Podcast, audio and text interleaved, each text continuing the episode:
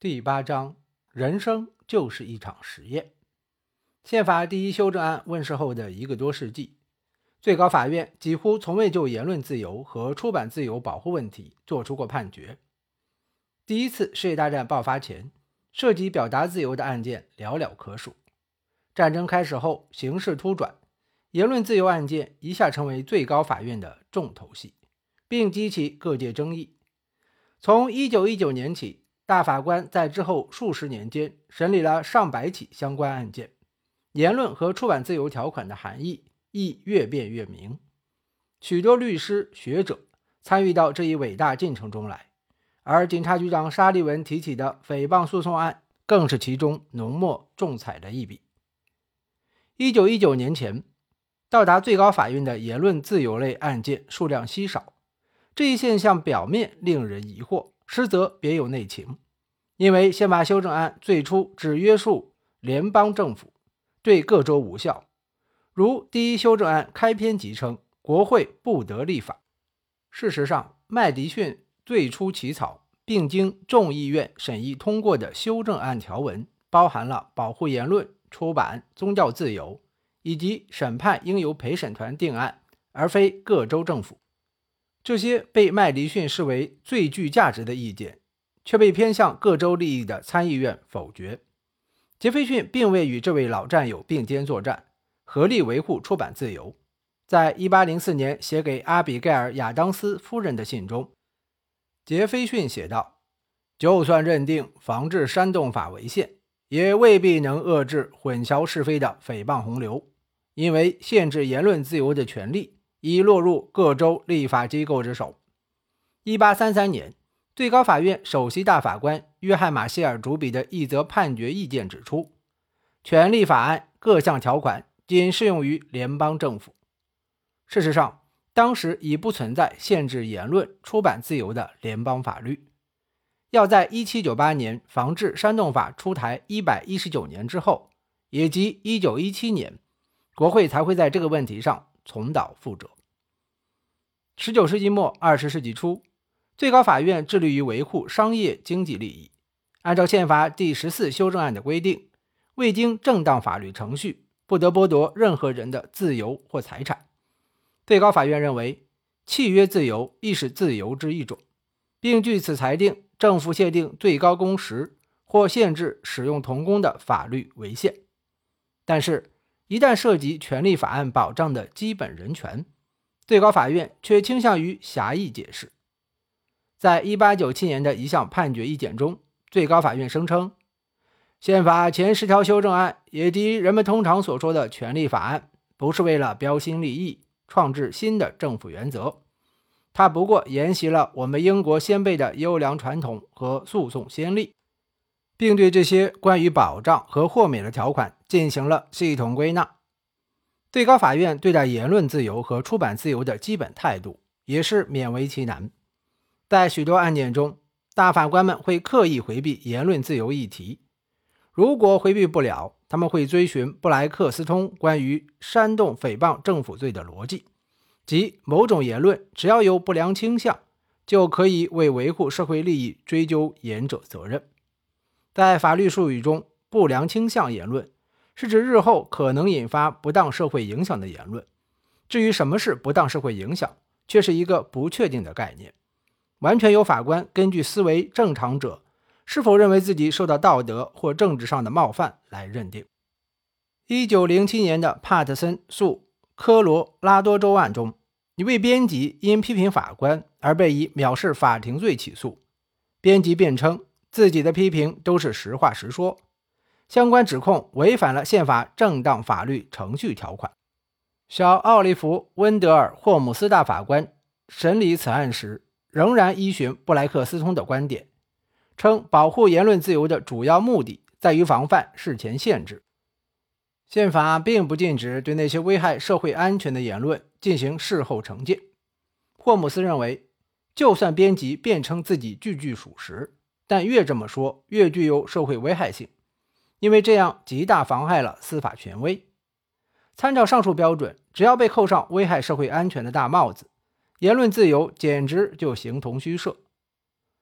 从事这一阶段司法历史研究的戴维·拉布恩教授后来写道：“第一次世界大战前，最高法院的一系列判决反映了大法官们普遍对言论自由价值存在敌意。然而，在其他领域，美国的言论自由传统却有了截然不同的发展。一些受人尊重的法律学者纷纷在二十世纪初著书立说，证明言论自由在美国的含义。”远比在英国宽泛。一九一四年，亨利·斯科菲尔德在美国的出版自由一文中指出，美国独立前，社会上流传着许多小册子，就是按照布莱克斯通的定义，这些小册子作者都会被捕，但事实却并非如此。斯科菲尔德认为，独立革命的目的之一就是革除英国普通法对言论出版自由的压制。第一修正案则使出版人民关注的公共事务的真相彻底合法化。斯科菲尔德进而按言论内容作出区分：对公共事务或政治的评论应当受到保障，但是涉及个人隐私或利益的评论并不属于保障范围。斯科菲尔德批评最高法院和其他各级法院把宪法第一修正案视为。布莱克斯通时代反对共和的英国普通法论调。他说：“法官们好像忘了，制宪先贤的伟大成就不在于他们借鉴吸收了英国普通法，而是提升了民主水准，使人们进入普遍自由和公平正义的新时代。”一九一七年，美国加入第一次世界大战，国内民意沸腾，爱国热情泛滥，根本容不下任何反战声音。许多与德国相关的名称或销声匿迹，或改弦易辙，连德国泡菜也被改称为自由泡菜。一战期间，受国内反战情绪影响，大量与德国有关的食品被改名，如法兰克福香肠从此改名热狗，汉堡包被称为自由三明治，德国音乐家贝多芬的作品被禁止演奏，席勒·歌德的作品也被禁止出售。在这种政治气氛下，国会通过了《防治间谍法》。这部法律规定，当美国处于战争状态时，凡诱使或试图诱使海陆军官兵抗命、不忠、叛变或拒不服从，以及蓄意妨碍政府征兵的行为，将被视为犯罪，最高可判处二十年监禁。随后，数以百计的人因发表所谓的反战言论而被追诉。即使是对政府政策无伤大雅的批评，或者关于和平主义的讨论，也难逃防治间谍法的法网。法官会指示陪审团，只要他们认定被告有不忠之语，就可直接定罪。防治煽动法死灰复燃了。防治间谍法出台一个月后，邮政总局局长阿尔伯特·波尔森下令将《群众》杂志列入禁止邮递名单。群众向来以革命性月刊自居。波尔森指出，《群众》杂志1917年8月号刊载的四篇文章和四则漫画，肆意攻击政府的参战决定与募兵制度，违反了防治间谍法。《群众》杂志请求法院发布禁令，禁止邮政总局将其列入禁邮名单。本案主审法官为勒尼德·汉德，他当时还是一位年轻的联邦。地区法院法官后被擢升至联邦第二巡回上诉法院，成为美国历史上最杰出的法官之一。在这起案件中，汉德法官判《群众》杂志胜诉，要求纽约邮局恢复邮递。但是，一审判决很快被第二巡回上诉法院推翻，随即悄无声息被没入无数被防治间谍法打压的案件洪流中。一九七零年，若不是汉德的传记作者杰拉尔德·冈瑟旧事重提，此案早已被人们遗忘。汉德在这起案件中的判决意见具有里程碑式的意义，这是美国法官首次在判决书中阐释言论自由和出版自由的意义。汉德法官说：“群众杂志刊载的文章和漫画，虽对战争充满敌意，令人不快，试图激起反战情绪，但是。”不管这些作品是适度的政治推论，还是过激不当的谩骂，在美国这个以言论自由为权力最终根源的国家里，人人皆享有批评政府的自由。前置这些可能动摇人民意志的言论，无异于镇压所有对立评论和意见。言论只有在直接煽动叛乱、反抗等行为时才构成犯罪。如果把合法的政治言论当作挑唆、煽动，就是驱逐了民主政治的守护神，是最大的不宽容。在和平言论被普遍打压的年代里，做出这样的判决需要很大的勇气，同时这也是一个具有开创性的判决。汉德抛弃了布莱克斯通关于言论自由只是免受事前限制的自由的说法，为防治间谍法倡导的事后追惩确立了新的标准。他反对言论只要有不良倾向即可治罪的传统立场，认为只有在言论直接引发违法行为时才应予以制裁。如果按照这一标准，多数根据防治间谍法起诉的罪名根本无法成立。根据文森特。博雷西教授的说法，汉德最大的创举是将有敌意的批评也列入言论自由范畴，并将之视为民主社会中的权力最终根源。过去，法官仅把言论自由看作个人免受政府控制的诉求之一，这些诉求还必须服从社会利益需要。如今，汉德却把言论自由当作最大的社会利益，那些被政府官员们深痛误觉的批评意见。反而是赋予政府合法性的权力之源。换言之，言论自由是政府自治的基本条件。在人民自治的国度里，还没有人因为批评暂时受命治理国政者而被治罪。汉德法官没有援引麦迪逊的观点，人们也不确定他是否读过麦迪逊关于弗吉尼亚决议的报告。但是，汉德的意见。却让我们再度回想起麦迪逊当年那些至理名言：是人民而不是政府拥有绝对主权，以及人民享有自由检视公众人物和公共事务的权利。一九一九年三月，最高法院受理了第一批涉及防治间谍案的案件，三起案件的判决都以九票对零票一致通过。霍姆斯大法官主笔的判决意见内容。距离汉德的群众杂志案中彰显的自由主义精神实在相去甚远。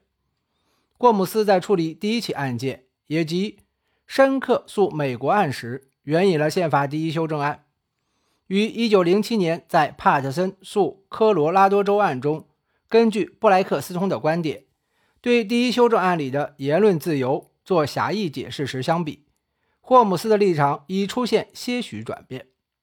尽管这种转变看上去有些不太情愿，现在看来，他说，禁止立法侵犯言论自由，并非仅限于禁止事前限制那么简单。尽管禁止事前限制可能是第一修正案言论和出版自由条款的主要目的，但是，即便第一修正案保障言者不受事后追惩，也帮不了这些被告。他们在应召服役的人群中散发传单，将征兵比喻为奴隶制，号召人们拒绝兵役。霍姆斯写道：“我们承认，在许多场合和通常情形下，被告在传单内宣扬的内容属于他们的宪法权利。但是，人们所作所为的性质有时取决于当时的客观环境。即使我们对言论自由施以最周严的保护。”也不保护一个在剧院内谎称火警并引起恐慌的人。这个关于在剧院谎报火警的比喻非常著名，但用来形容对政府政策的批评却未必恰当。霍姆斯认为，当国家处于战争状态，许多在和平时期可以畅所欲言的事物，反会对战事不利。因此，只要战事仍在继续，这样的言论就不容出现。霍姆斯的观点逐步偏离了最高法院轻视言论自由价值的传统。尽管在他的意见中，我们无法读到汉德法官那样的真知灼见，如言论自由不仅是个人的奢侈品，还是民主社会的必需品。但是，申克案判决意见中还是有两句话对言论自由学说的发展起到了至关重要的作用。霍姆斯写道：“每起案件的关键。”在于当事人的言辞是否在特定情形下可能带来一种明显而即刻的危险，使得国会有权阻止实质危害的发生。这是一个关于限度和程度的问题。一种明显而即刻的危险。霍姆斯这句意义含混的话，让后世几代法学院的莘莘学子，甚至法官们都大伤脑筋。如果一种言论因为存在可能引起实质危害的明显而即刻的危险，就必须予以追惩，言论本身还能得到多少保障？什么样的危害才是应当防范的？霍姆斯最初使用上述说法时，并未打算将它作为保护言论的规则。几年后，当被人问及这些说法的出处，霍姆斯搬出他在1881年出版的那本普通法，并翻到与犯罪未遂有关的章节。在这一章中，霍姆斯写道：“只要未遂行为会产生实质且可能的影响，就可以作为犯罪处理。”拉布恩教授后来评价道：“霍姆斯当时认为，如果深刻的传单确实产生效果。”必会对战事造成不利影响。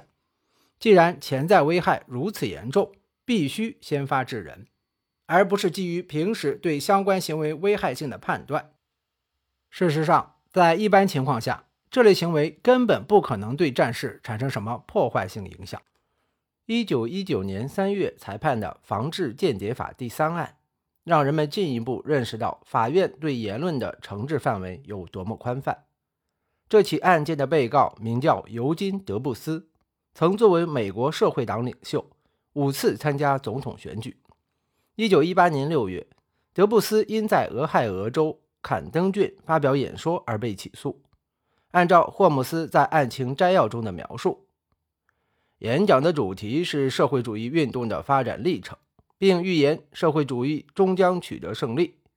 德布斯说。他最近刚刚走访了附近一家囚犯工厂，里面关押着三位忠诚的革命同志，三人都为工人阶级做出了卓越贡献，并因此入狱。他们之所以被定罪，是因为帮助他人逃避兵役。德布斯称自己虽不便明说，但听众应能理解他的心声。不过，他还是直言不讳地说：“三位战友是为全人类追求更美好的生活而被捕入狱的。”审判过程中，德布斯向陪审团坦诚：“我因反战而被起诉，先生们，我承认这一点。我痛恨战争，只要我活一天，我就反战到底。”因为在俄亥俄州的这场演说，德布斯被以妨碍征兵为由，根据防治间谍法判处十年监禁。他最终只服了三年刑。五十年后，越南战争爆发。当时的反战言论比德布斯的演说更加激进刺耳，却无人因言获罪。德布斯的官司打到最高法院后，代理律师是来自芝加哥的西摩斯戴曼，他将防治间谍法比作1798年的防治煽动法。他说：“时间证明，当年横行一时、动辄令言者入罪的防治煽动法早已被时代所淘汰。为加强说服力。”他还援引了学者们关于第一修正案言论和出版自由条款的最近研究成果。纽约著名民权律师吉尔波特·罗伊也提交了一份法庭之友意见书，希望最高法院推翻对德布斯的有罪判决。罗伊着重梳理了防治煽动法的历史，他谈到国会已退还当年因这部法律入罪的罚金，还援引了弗吉尼亚决议和麦迪逊报告。罗伊甚至引述了杰斐逊致阿比盖尔·亚当斯的信。杰斐逊在这封信中解释了自己为什么会赦免所有因言获罪者。罗伊说：“关于这一点，还有一事必须强调：杰斐逊当年之所以能在大选中完胜，麦迪逊报告绝对居功至伟。这也充分说明，认为防治煽动法违反宪法的观点，正是当时的民心所向。有意思的是。”为回应罗伊的观点，当时的司法部一反常态，向最高法院提交了一份特别诉状。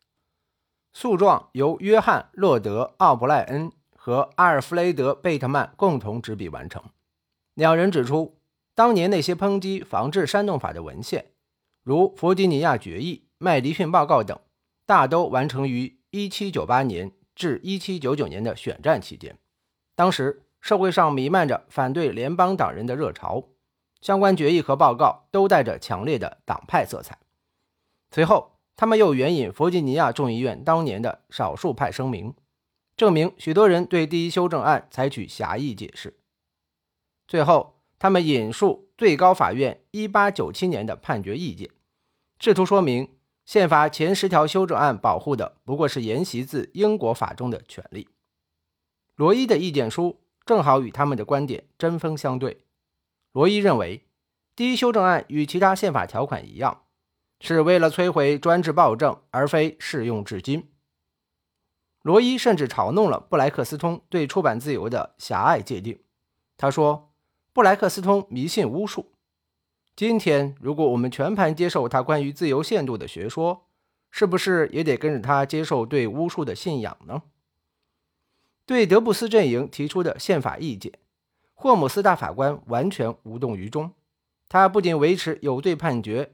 还只字未提本案涉及的宪法争议，理由是这些问题在申克案意见中已经解决了。霍姆斯指出，根据当时的主流观点，政府可以惩治有不良倾向的言论，已有确凿证据向陪审团证明被告演讲的目的不是概括的反对战争行为，而是反对正在进行的这场战争。说明他意图，而且实际上已妨碍到政府的征兵行为。虽然霍姆斯声誉卓著，但是上述三起的防治间谍法案的判决使他受到各方批评，尤以德布斯案为甚。战争结束后，威尔逊总统仍拒绝给德布斯减刑。1920年，德布斯在狱中参加总统大选，获得90万张选票。1921年，沃伦·哈丁总统上任后。特赦了德布斯。对许多自由派人士来说，霍布斯绝对是位英雄人物。他擅长以语气尖锐、铿锵有力的异议意见，嘲讽最高法院那些阻碍经济改革的判决。当年国会立法禁止跨州运输童工制作的产品时，最高法院多数大法官宣布这部法律侵犯了各州主权。霍姆斯在异议意见中指出。最高法院曾支持国会限制酒类贸易。他说：“这不该是最高法院的做法。你们宁愿管制烈酒，也不愿管制那些靠残害童工身体生产出来的物资。”在霍姆斯心中，无论多数意见是否明智，他都会尊重多数大法官的判断。对几起防治间谍法案件，他也持此立场。但是，批评者们认为。压制言论自由和禁止使用童工根本不能相提并论。德布斯案判决发布两个月后，最早提倡对言论自由进行广义解释的厄恩斯特·弗洛因德教授，在《新共和》杂志发表文章，公开批评该案判例。他认为，霍姆斯将在剧场谎称失火与政治言论类比，明显是不恰当的。如果某种不受欢迎的观点受到压制，指望陪审团肯定无济于事，而且如果一种言论是否合法，完全取决于陪审团对动机倾向可能影响的随意臆测，言论自由只会是随时可能被收回的礼物。汉德法官私下也曾委婉地表达过自己的看法。一九一八年六月十九日，他与霍姆斯大法官在火车上偶遇，两人随即有了书信来往。这些通信1975年被冈瑟教授发现，并将之整理出版。会后的第三天，汉德致信霍姆斯，并主动提到言论自由话题。他说：“过去的我可能会轻易否定现在的我对宽容的看法，这就是我的想法。许多意见最初只是暂时性的假设，未曾接受检验。有时你越是检验，检验越是周延细致。”你就越能对之前的假设形成确信。当然，万事无绝对，我们必须容忍各种反对意见。霍姆斯的回信虽然语气温和，却直接表达了不同看法。他说：“言论自由和不接受接种疫苗的自由没有什么不同。”1905 年，包括霍姆斯在内的多数最高法院大法官不顾宗教人士的反对，支持了马萨诸塞州一部要求公民必须接种疫苗的强制性立法。一九一九年，德布斯案宣判之后不久，汉德再次致信霍姆斯。在这封信里，汉德延续了自己在群众杂志案中的观点，认为只有直接煽动不法行为的言论方可追成。他提出，既然案件发生时正赶上民意沸腾，这种情况下让陪审团来判定某种言论的倾向，恐怕效果不佳。因此，陪审团的意见在这类案件中是靠不住的。据我所知，一九一八年的社会气氛就是如此。霍姆斯回复道：“我恐怕不太理解你的观点。”首批防治间谍法案件宣判后，法学界最有分量的评论来自哈佛法学院泽卡赖亚·查菲教授的《战时的言论自由》一文。此文发表在一九一九年六月的《哈佛法律评论》上。查菲是言论自由的忠实拥趸，他从历史文献中搜罗各种证据，证明第一修正案对言论自由提供了最广泛意义上的保护，即使是对战时的煽动性言论也是如此。查菲说，第一修正案起草者们的目的就是要彻底清除普通法中的煽动诽谤政府罪，使那些只是批评政府并未煽动违法行为的言论在美国永远不受追溯。他把第一修正案比喻为支持公开讨论所有公共事务的国家政策宣言。查菲指出，刑事定罪的标准十分严格，如果言论仅仅因为有某种倾向就被认为有罪，言论自由绝对无法成立。他写道，在所有关于言论自由的争议中，最为关键的是国家是否有权惩治任何具有某种倾向的言论，哪怕这种倾向有多么不明显。在我看来，只有直接煽动违法的言论才应受到处罚。他的观点与汉德法官不谋而合。单看查菲在言论自由问题上的立场和逻辑，人们会想当然地以为他会抨击霍姆斯在前述三起案件中的判决意见。恰恰相反，查菲高度评价了霍姆斯在深刻案中提出的明显而即刻的危险的标准。查菲认为，对保护言论自由而言，这是一个有精确审慎的界定，如此一来，政府就无法追溯有不良倾向的言论。查菲认为，上述标准的理论渊源来自刑法中的犯罪未遂理论，但是在霍姆斯眼中，即便是未遂行为，也必须达到足以令危险转化为现实的地步，才可以追溯。查菲的确批评了德布斯案判决。理由却是此案判决没有严格依循明显而即刻的危险标准。陪审团是以相关言论有妨害征兵之倾向为由，对德布斯定罪的。但是如果按照申克案的判决，陪审团只有在德布斯的言论可能导致明显而即刻的危险时，才能确定他有罪。总之，在查菲的心目中，霍姆斯在言论自由上的见解。与他和汉德法官没有本质区别。一九一九年十月，最高法院开庭审理新一起防治间谍法案件——艾布拉姆斯诉美国案。艾布拉姆斯触犯了防治间谍法附带的一条修正案，这条修正案完全是迎合战时整个社会歇斯底里气氛的产物，可谓新时代的防治煽动法。修正案规定。散布、印刷、书写或发行任何对宪法、武装力量或国旗的不忠、亵渎、下流或侮辱性言论者，或煽动消极怠工、减少军用物资供应者，最高刑罚为二十年监禁，并处罚金一万元。艾布拉姆斯案的被告是四名流亡美国的沙俄难民，其中三人是无政府主义者，一人是社会主义者。他们对威尔逊总统。调兵干预俄国十月革命的决策非常不满，遂于一九一八年八月二十二日夜间，从纽约市下东区一座大楼顶上抛洒了大量匿名传单。传单一类用英文写成，一类用异地絮语写成。英文版谴责威尔逊的武装干涉决定，异地絮版传单上赫然写着：“工人们觉醒吧！”并且说。俄国正救民于专制水火，某些人却横加干涉。威尔逊和他的党羽都是狗杂种。传单引发了抗议干涉俄国革命的罢工，政府随即以意图破坏对德战事为由，将四人定罪，三人被判二十年监禁。第四被告莫里斯泰默当时仅二十岁，被判处十五年监禁。